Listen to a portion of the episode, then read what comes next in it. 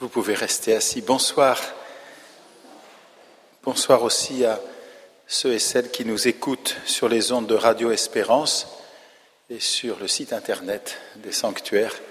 Nous entrons dans cette belle veillée au commencement de la fête de la présentation du Seigneur au Temple, fête qui dit d'abord combien la famille de Jésus est une famille qui grandit dans le monde appuyé sur la pratique liturgique. Pour le, dire, simplement, la famille de Joseph et de Marie est une famille juive pratiquante et qui n'a pas peur de cette pratique. Soyez tous et toutes les bienvenus, en particulier les, les consacrés qui commencent à venir à Paray-le-Monial au moment où nous allons demain avoir cette grande journée avec eux et avec elles pour les 350 ans de la manifestation du Christ à Marguerite Marie ici même, donc qu'ils se sentent aussi ce soir particulièrement accueillis. Nous allons commencer cette longue veillée par un temps de lectio divina, de lecture spirituelle, mais tout de suite, car il s'agit de nous laisser ouvrir le cœur par l'Esprit Saint, nous laisser enseigner par lui, nous entrons dans la prière commune avec un chant. Page 42. Tu entends mon cri tendre, Père. Tu entends mon cri tendre, Père, toi l'infini miséricorde. Je m'appuie sur toi, je t'espère. Par le Seigneur, mon cœur est prêt.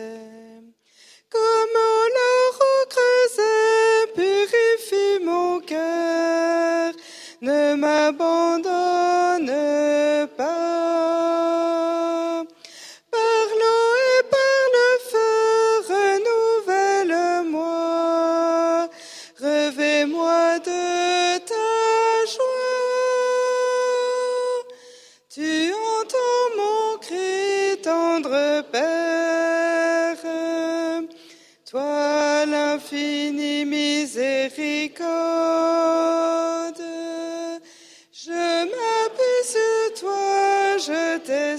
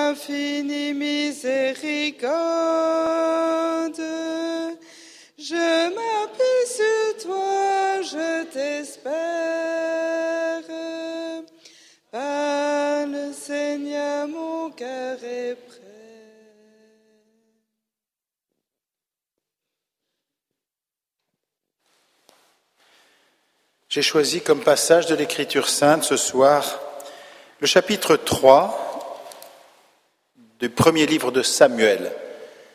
Peut-être avant de l'écouter et d'entrer dans une méditation de ce passage, peut-être deux, trois petits repères sur ce livre qui, comme vous le savez, est lu entièrement, est lu en ce moment, pardon, dans la liturgie quotidienne. Nous achevons deux semaines ou trois où des passages de premier et deuxième livre de Samuel ont été lus à la liturgie de chaque jour.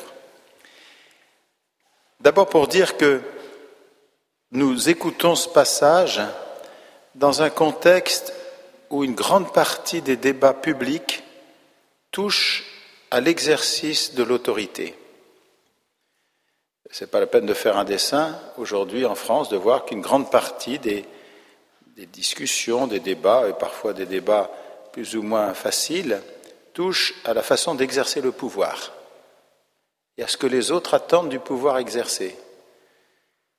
Pouvoir au plus haut niveau de l'État pour le président de la République et, son gouvernement et le gouvernement du Premier ministre, et à échelle plus réduite euh, dans les communes, dans les communautés, dans l'Église, etc. Donc une grande partie des débats touche, mais au fond, si Dieu est Dieu, avons-nous besoin de chef?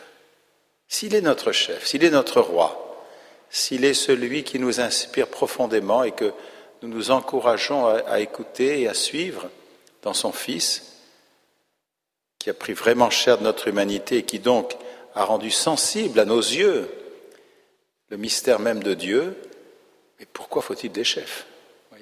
C'est une des questions qui traversent le livre de Samuel. Mais au lieu de répondre, comme hélas trop souvent dans le genre de débat qui agite notre pays, nous répondons toujours en pensant qu'il n'y a que nous qui avons raison, et souvent en sachant à la place des autres ce qu'ils devraient faire, en particulier le Premier ministre, en particulier le Président de la République, aujourd'hui le ministre de l'Éducation nationale, etc., etc., etc. L'Écriture sainte nous apprend déjà ceci. Elle n'est pas un livre idéologique. Voilà.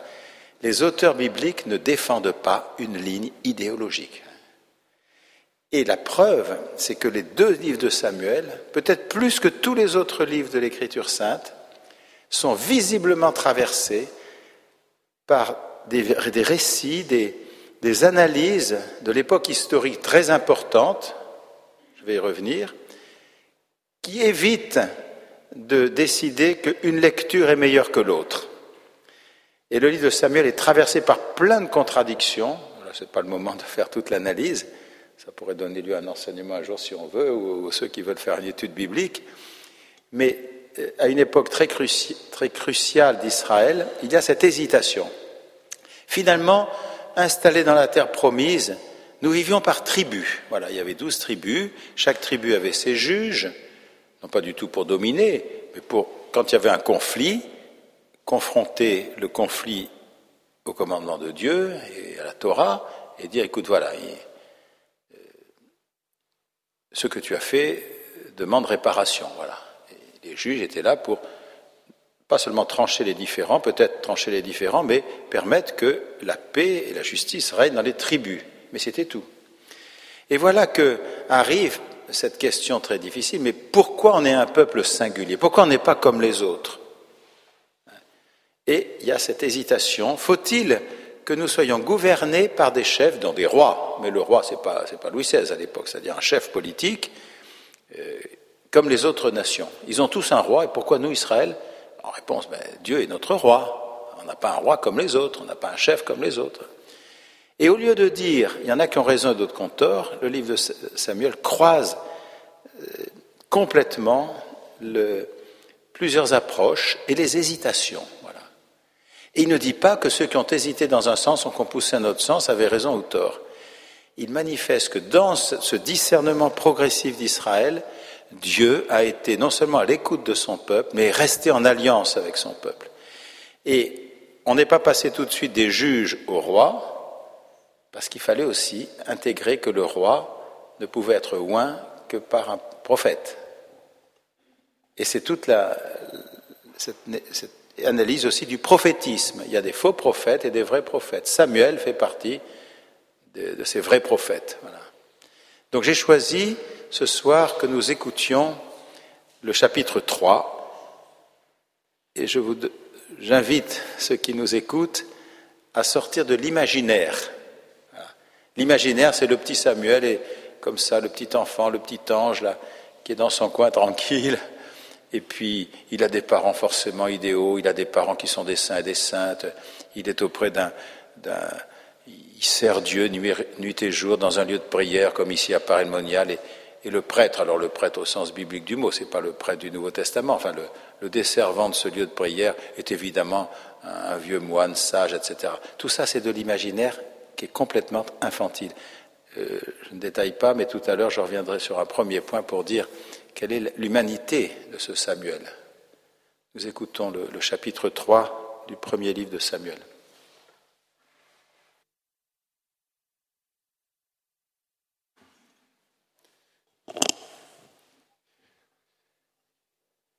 Le jeune Samuel servait donc le Seigneur en présence d'Élie. En ce temps-là, il était rare que le Seigneur parlât. Les visions n'étaient pas fréquentes. Or, un jour, Élie était couché dans sa chambre. Ses yeux commençaient de faiblir il ne pouvait plus voir. La lampe de Dieu n'était pas encore éteinte et Samuel était couché dans le sanctuaire du Seigneur, là où se trouvait l'arche de Dieu. Le Seigneur appela. Samuel, Samuel. Il répondit, Me voici. Et il courut près d'Élie et dit, Me voici, puisque tu m'as appelé.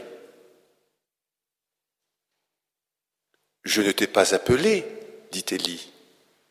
Retourne te coucher. Il alla se coucher. Le Seigneur recommença d'appeler Samuel, Samuel. Il se leva et alla près d'Élie et dit, Me voici, puisque tu m'as appelé. Je ne t'ai pas appelé, mon fils, dit Élie. Retourne te coucher. Samuel ne connaissait pas encore le Seigneur, et la parole du Seigneur ne lui avait pas été encore révélée. Le Seigneur recommença d'appeler Samuel pour la troisième fois. Il se leva et alla près d'Élie et dit, Me voici, puisque tu m'as appelé. Alors Élie comprit que c'était le Seigneur qui appelait l'enfant. Et il lui dit, et il dit à Samuel, Va te coucher, et si on t'appelle, tu diras, Parle Seigneur, car ton serviteur écoute. Et Samuel alla se coucher à sa place. Le Seigneur vient et se tint présent. Il appela comme les autres fois, Samuel, Samuel. Et Samuel répondit, Parle, car ton serviteur écoute.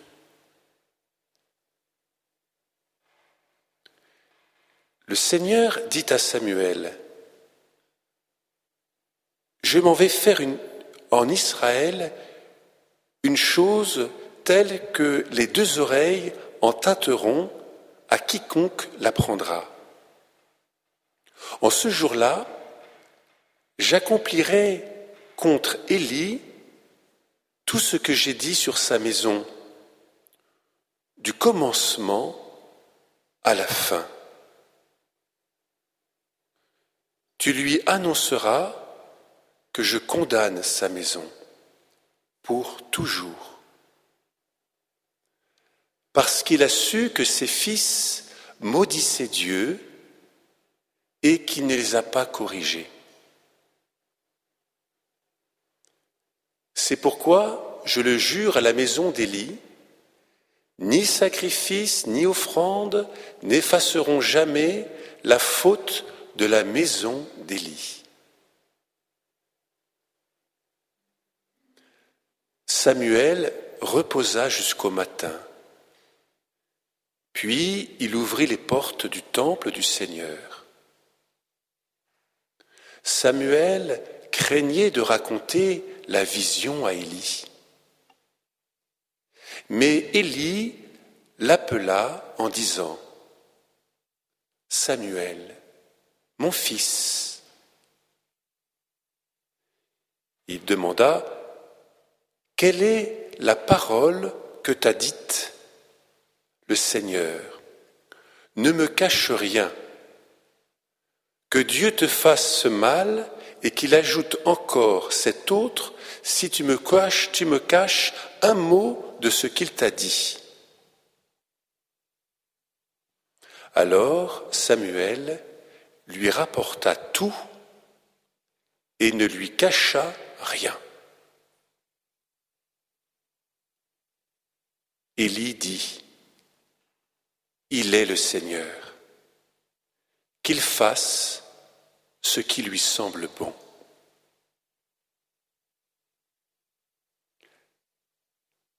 Samuel grandit. Le Seigneur était avec lui et ne le laissa rien tomber à terre de tout ce qu'il lui avait dit. Tout Israël sut que depuis Dan jusqu'à Berseba, que Samuel était accrédité comme prophète du Seigneur. Le Seigneur continua de se manifester à Silo, car il se révéla, car il se révélait à Samuel à Silo. Et la parole de Samuel fut pour tout Israël comme la parole du Seigneur. Élie était très âgé et ses fils persévéraient dans leur mauvaise conduite à l'égard du Seigneur.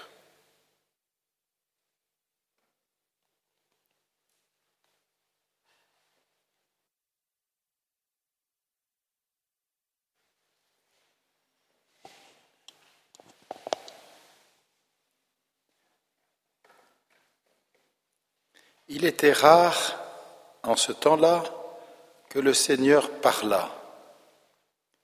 Les visions n'étaient pas fréquentes. Nous pouvons interpréter, ou en tout cas entendre, de beaucoup de manières ce passage. Pourquoi? D'abord parce qu'aujourd'hui, nous assistons au phénomène inverse. Tout le monde entend le Seigneur parler. Et tout le monde a des visions, sauf les chefs évidemment. Et tout le monde se croit prophète. Tout le monde pense qu'il a raison, puisque c'est Dieu qui lui parle au cœur. Je schématise à peine.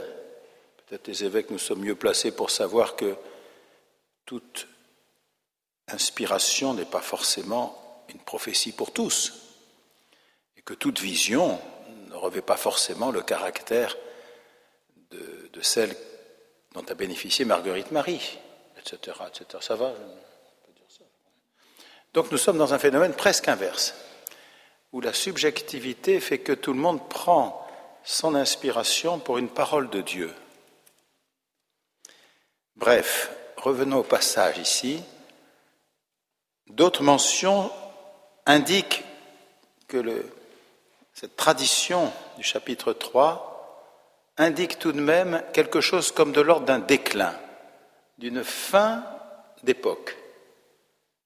Plusieurs expressions. Les yeux d'Élie commençaient à faiblir. Il ne pouvait plus voir. Alors il représente la permanence de la prière. Enfin, il est l'ancien de ce lieu où on garde l'arche d'alliance. Ce n'est pas un petit sanctuaire privé. C'est le lieu de l'arche d'alliance. Cette arche qui sera conduite plus tard solennellement par David à Jérusalem.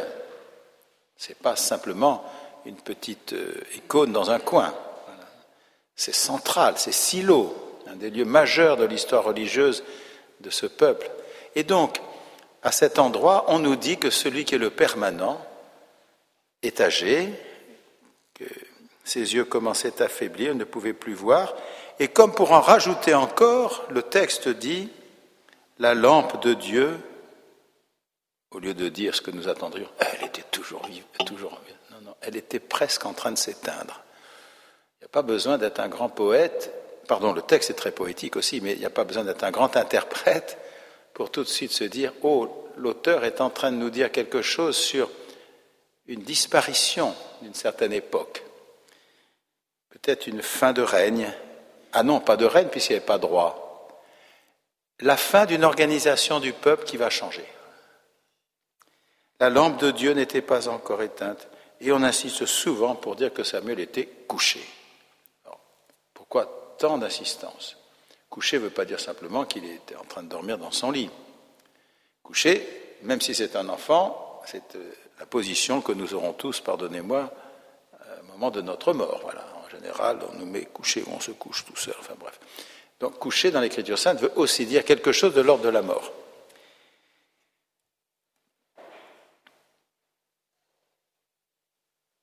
Est-ce qu'il n'y a pas aussi un écho pour nous aujourd'hui? Je ne parle plus de l'organisation des sociétés avec le rapport au pouvoir, mais disons de notre Église. Est-ce qu'il n'y a pas aussi chez certains, et peut-être chez nous ce soir, le sentiment parfois que des, lampes brillantes, des, des, organisations, mais aussi une présence de Dieu à son Église, est-ce que par, nous ne pouvons pas aussi éprouver parfois que beaucoup ne l'entendent plus, ne le voient plus? Il semble que tout ce que nous pensions pouvoir arriver comme renouveau de la foi n'est pas tout de suite évident. On peut toujours nommer un certain nombre de choses, mais voilà etc., etc. Et peut-être aussi dans notre propre expérience, il y a des moments aussi où nous éprouvons que euh, Dieu parlait davantage avant, que la lampe du sanctuaire était plus brillante et que nous pouvions courir allègrement sans toujours nous coucher. Voilà. Deuxième point, dans cette approche du texte, différent, je m'interroge, mais ce petit Samuel qu'on présente dans les livres, vous savez, d'une manière idyllique, comme l'ange qui écoute, qui est parfait, enfin, à se demander s'il avait un père et une mère, se demander, etc. Oui, il a un père et une mère. Et ça nous ressemble. C'est vraiment pas idéal. Hein D'abord, les parents n'ont pas eu d'enfant pendant longtemps, puisque la mère, Anne, vient gémir devant, va gémir, oui, pleurer devant le Seigneur pour dire sa très grande souffrance. Pleurer.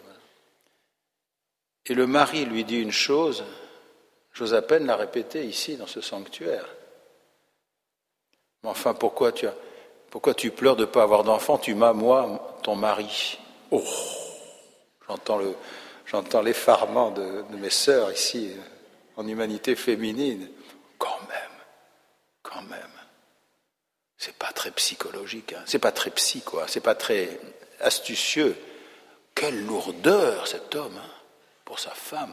Tu m'as moi, voilà, tu m'as moi. Alors, t'as pas d'enfant, mais enfin bon, ça c'est secondaire. Tu m'as moi. Et ne suis-je pas un bon mari pour toi, ma femme Pourquoi tu pleures comme ça? Voilà le père de Samuel. Voilà. Aujourd'hui, les psychanalystes se régaleraient avec ce genre de proposition. Et là où on aurait pu attendre aussi que Élie, cet homme qui est honnête, la fin du texte ici, réhabilite d'une certaine façon Élie.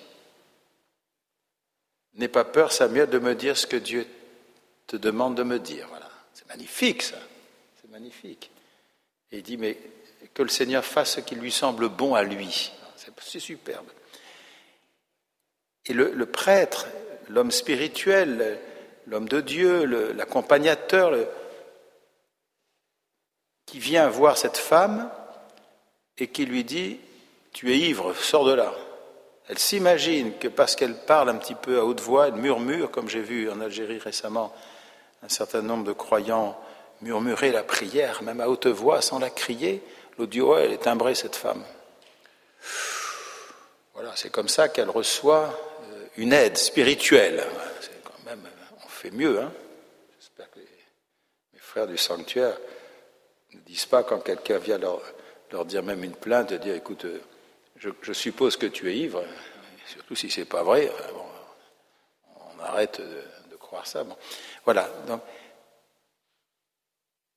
et c'est pourtant cet homme-là, Élie, c'est pourtant ce père-là et cette mère-là accablés qui n'a pas su trouver, qui n'a pas pu trouver, enfin qui n'a pas été aidé suffisamment dans son discernement et qui part avec ce chagrin, cette peine. Elle va revenir un an plus tard en disant Je suis cette femme qui avait pleuré comme ça. C'est moi, voilà. Et le Seigneur, lui, m'a fait miséricorde.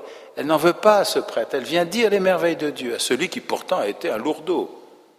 Peut-être pas autant que son. Enfin, oui, disons comme son mari. Voilà. Et donc, cette première notation pour dire que. Et je vais, on va après faire une interruption pour chanter de nouveau, pour dire nous rêvons parfois que la parole de Dieu va prendre euh, toute sa place dans nos communautés, dans nos familles et en nous-mêmes, par-dessus les difficultés humaines, par-dessus notre chair, par-dessus notre, notre éducation, par-dessus, disons, les, les tracas de, de, notre enfance, les limites psychologiques de notre père, de notre mère comme les nôtres propres, et nous pensons toujours qu'il faut toujours chercher pas toujours, mais il peut nous arriver d'avoir la tentation de dire mais non, mais ça c'est pas moi, ça c'est pas ma famille, non, je vais dire que du bien de mes parents, de, ma famille, de mes chefs, de, ma communauté, comme si Dieu n'était pas le Dieu des vivants dans l'humanité concrète, avec ses difficultés, ses, ses obscurités, ses galères et aussi ses fautes, voilà, disons-le, disons-le. Eh bien ça, c'est une première notation que nous pourrions retenir ce soir. Je ne vais pas me présenter à Dieu comme le petit Samuel, malgré mon hérédité, malgré mon humanité dans son épaisseur humaine, mais avec mon humanité. Et Dieu ne me parlera pas à côté de mon humanité, à côté de mon hérédité, à côté de, des parents tels qu'ils ont été. Et ça n'est pas à moi de les juger, je signale que le texte, avec discrétion, indique qu'il y a un déclin du peuple et qu'on ne peut pas s'apesantir là-dessus et que c'est précisément quand Dieu parle peu qu'il devient intéressant de nous présenter à lui tel que nous sommes. Prenons un moment maintenant de nouveau pour, pour chanter. Page 28. Levons les yeux, voici la vraie lumière, voici le Christ qui nous donne la paix. Ouvrons nos cœurs à sa miséricorde, notre Sauveur est au milieu de nous. Quatre. Viens Jésus, entre dans ton saint temple, nourris nos cœurs, donne-nous ta parole. Nous voici tes enfants rassemblés. Parle Seigneur et nous écouterons. Levons les yeux, voici la vraie lumière.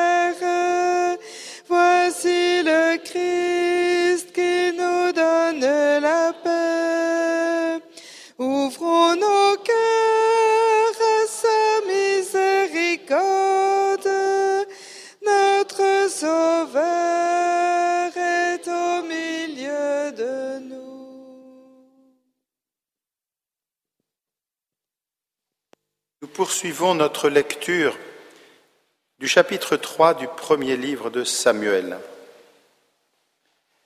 Et nous allons nous arrêter sur ce triple appel et la manière dont, dans le texte ici, nous est montré comment Dieu est un éducateur du cœur humain et comment il est éducateur du cœur humain. Dans la nuit, comme souvent dans l'Écriture, c'est-à-dire dans le moment où nous ne voyons plus simplement avec nos yeux de chair, où nous dormons, où, les choses ne nous apparaissent que grâce au regard intérieur, le Seigneur appela, je reprends le texte au verset 4, Samuel, Samuel. Arrêtons-nous déjà sur cette double répétition. À quoi ça vous fait penser? Moi, ça me fait penser à plusieurs passages de l'Évangile.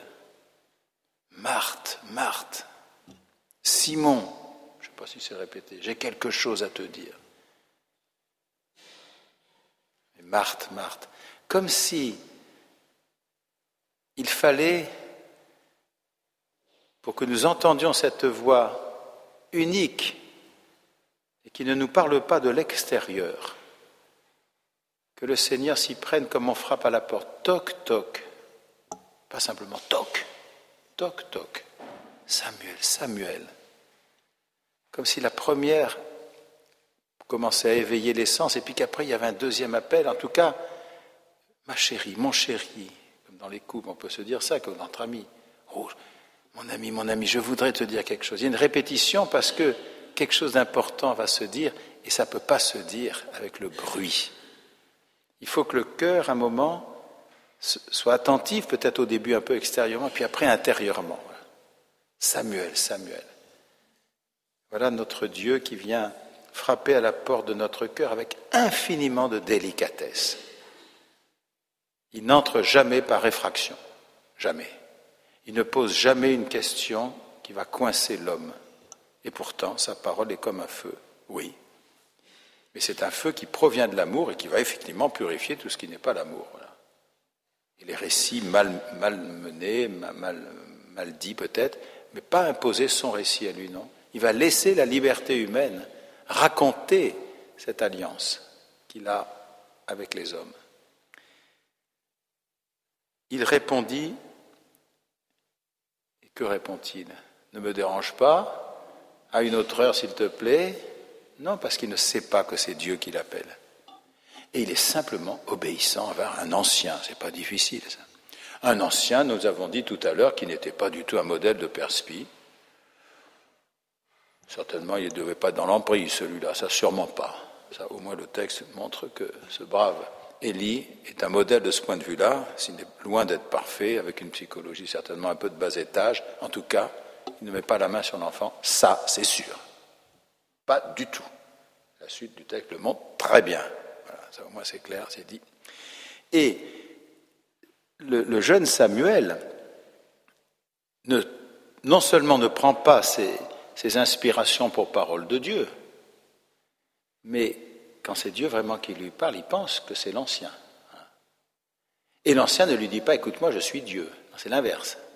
C'est Dieu qui parle et Samuel pense que c'est l'ancien. C'est le contraire de ceux qui prennent toute inspiration pour venant de Dieu. c'est le moins qu'on puisse dire ici.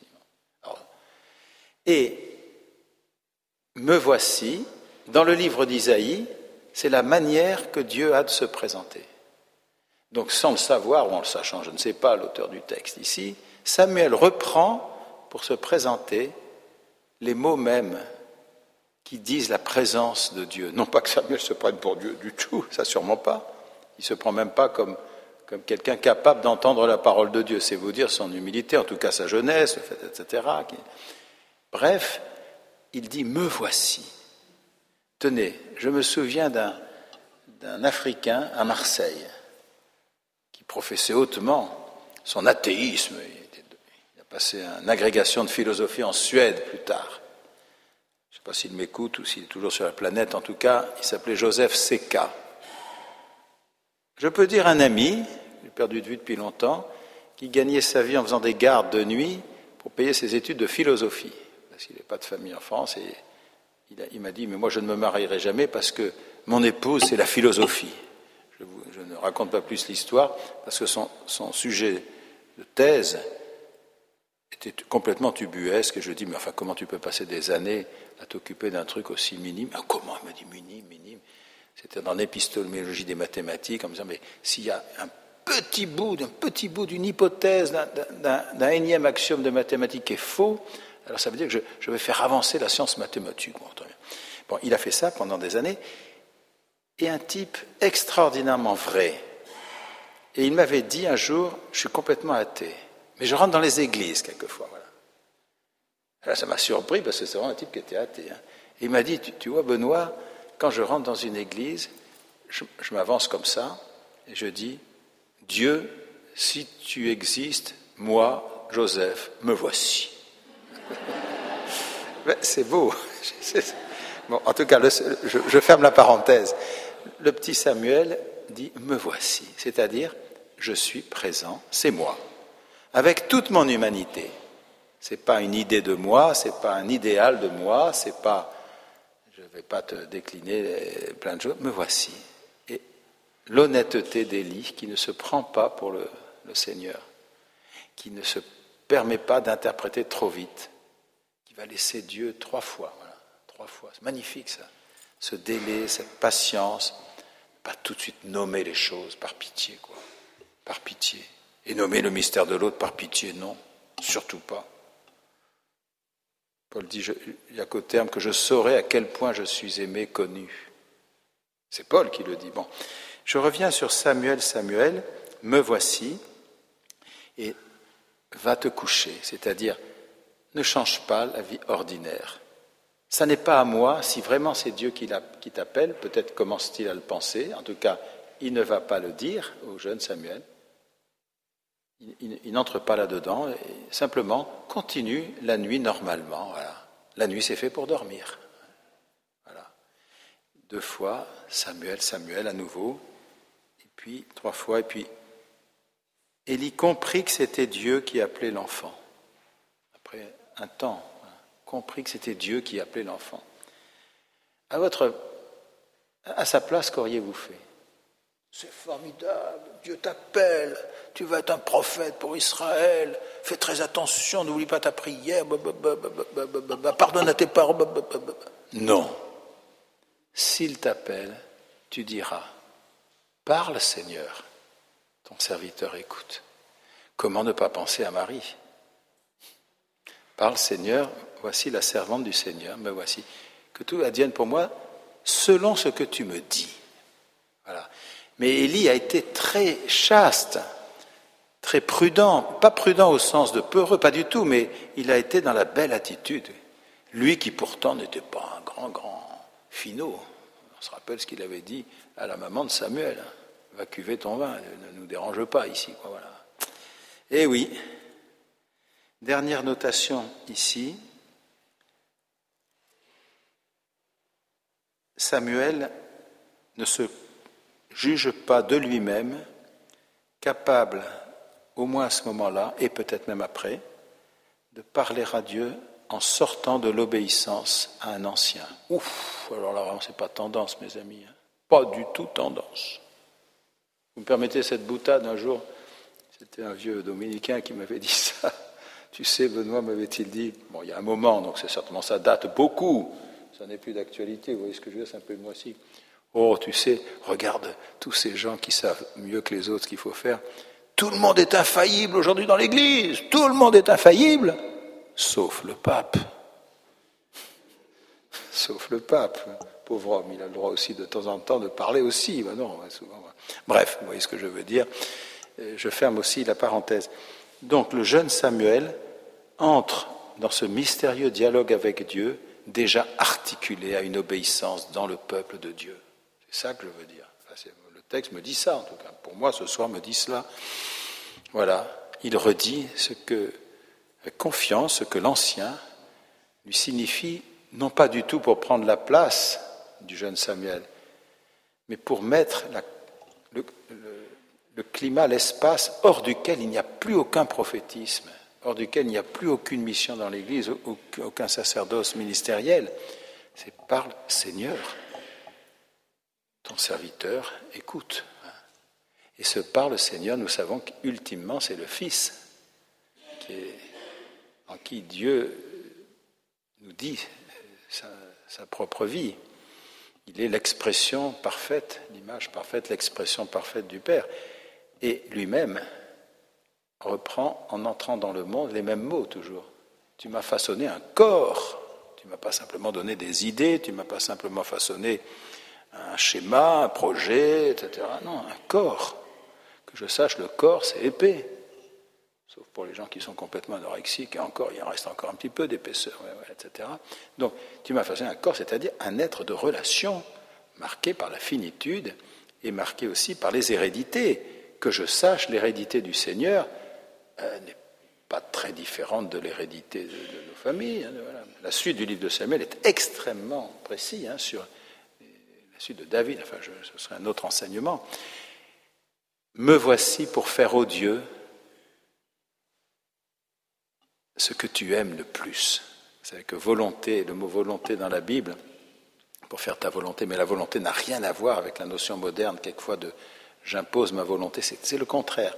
C'est un mot dont la racine en hébreu signifie l'amour ardent et même, pardonnez-moi, le désir sexuel. Voilà, on ne peut pas mieux dire. Voilà le mot qui est traduit ensuite par euh, voluntas en latin, puis bene, benevolentia. Donc, la racine du mot volonté, cette grande lignée biblique, c'est l'amour. Voilà. Absolument pas un ordre qui tombe, j'impose ma volonté. Pas du tout, du tout, du tout, du tout. Voilà dans quel climat va commencer le ministère de Samuel.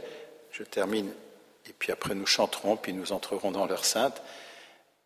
Nous attendrions évidemment qu'après cette vocation magnifique, comme ça, comme on dit quelquefois, euh, eh bien, Dieu ait fait des confidences à Samuel. Tu vois, mon petit Samuel, tu es, mon préféré, tu, vas venir consoler, etc. Je sais pas. Non, non, non, non, non.